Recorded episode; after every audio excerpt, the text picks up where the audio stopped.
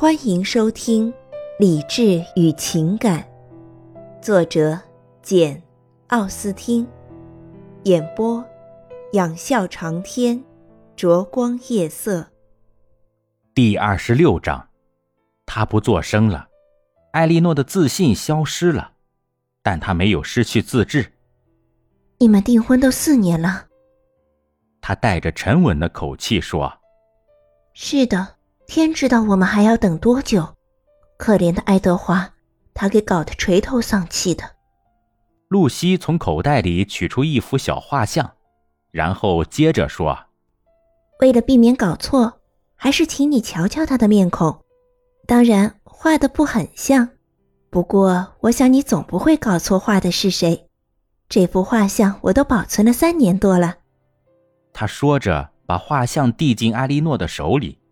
艾莉诺一看，如果说他唯恐草草做出结论和希望发现对方在撒谎，因而还残存着这样那样的怀疑的话，那么他却无法怀疑这确实爱德华的面貌。他当即归还了画像，承认是像爱德华。露西继续说：“我一直未能回赠他一张我的画像，为此我感到非常烦恼。”因为他一直渴望得到一张，我决定一有机会就找人画一张。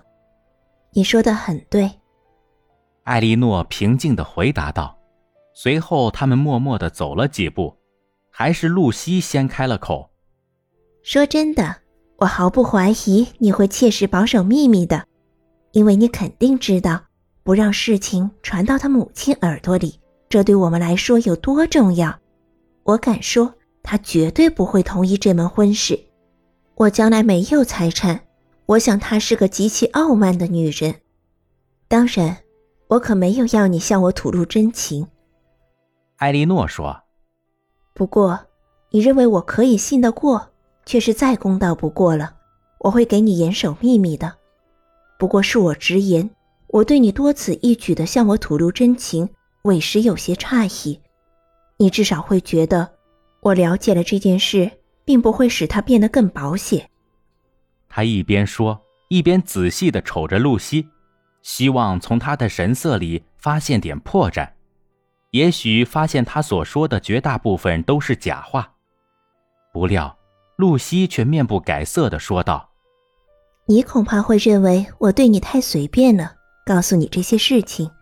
诚然，我认识你的时间不长。”至少直接交往的时间不长，但是凭借别人的描述，我对你和你一家人了解了很长时间。我一见到你就觉得几乎像旧友重逢一样。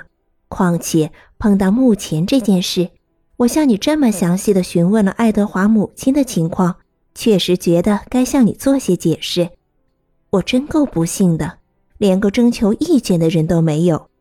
安妮是唯一的知情人。可他压根儿没长心眼儿，他确确实实是成事不足败事有余，总是害得我提心吊胆的，生怕他泄露出去。你一定看得出来，他的嘴巴不牢。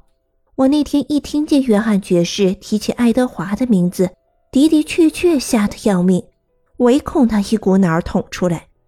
你无法想象，这件事让我担惊受怕，吃了多少苦头。使我感到惊奇的是，这四年来我为爱德华受了这么多苦，如今居然还活着，一切都悬而未决，琢磨不定。同他难得见见面，一年顶多见上两次，我真不知道怎么搞的，我的心居然没有碎。说到这里，他掏出手帕，可是艾莉诺却不那么怜悯他。露西擦了擦眼睛，继续说。有些时候我在想，我们是不是干脆吹了，对双方还好些？说着，两眼直勾勾的盯着他的同伴。然而还有些时候，我又下不了这个狠心，我不忍心搞得他可怜巴巴的，因为我知道一旦提出这个问题，定会搞得他痛不欲生。这也是替我自己着想，他是那样的可爱。我想，我又和他断不了。在这种情况下，达士伍德小姐，你说我该怎么办？要是换成你，你会怎么办？艾莉诺听到这个问题，吃了一惊，只好答道：“请原谅，在这种情况下，我也拿不出什么主意，还是由你自己做主。”双方沉默了几分钟后，露西继续说道：“毫无疑问，他母亲迟早要供养他的。可怜的爱德华为此感到十分沮丧。他在巴顿时，你不觉得他垂头丧气吗？”他离开朗斯特布尔到你们这里来的时候，哀伤极了。我真担心你们会以为他害了重病。这么说，他是从你舅舅那儿来探望我们的？哦，是的，他和我们一起待了两个星期。你还以为他直接从城里来的？不，艾莉诺答道，深有感触的认识到，一桩桩新的情况表明，露西没有说假话。我记得他对我们说过，他同普利茅斯附近的一些朋友在一起待了两个星期。难道你不觉得他抑郁不乐吗？露西重复问道。确实是这样，特别是他刚到的时候。我恳求他尽量克制自己，免得你们疑心出了什么事。可是他因为不能和我们在一起多待些日子，再加上看到我那么伤感，他也十分忧伤。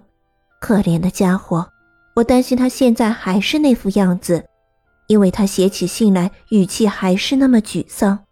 我就在离开埃克塞特前夕收到他的一封信。说着，从口袋里掏出信，漫不经心的让艾莉诺看了看姓名、地址。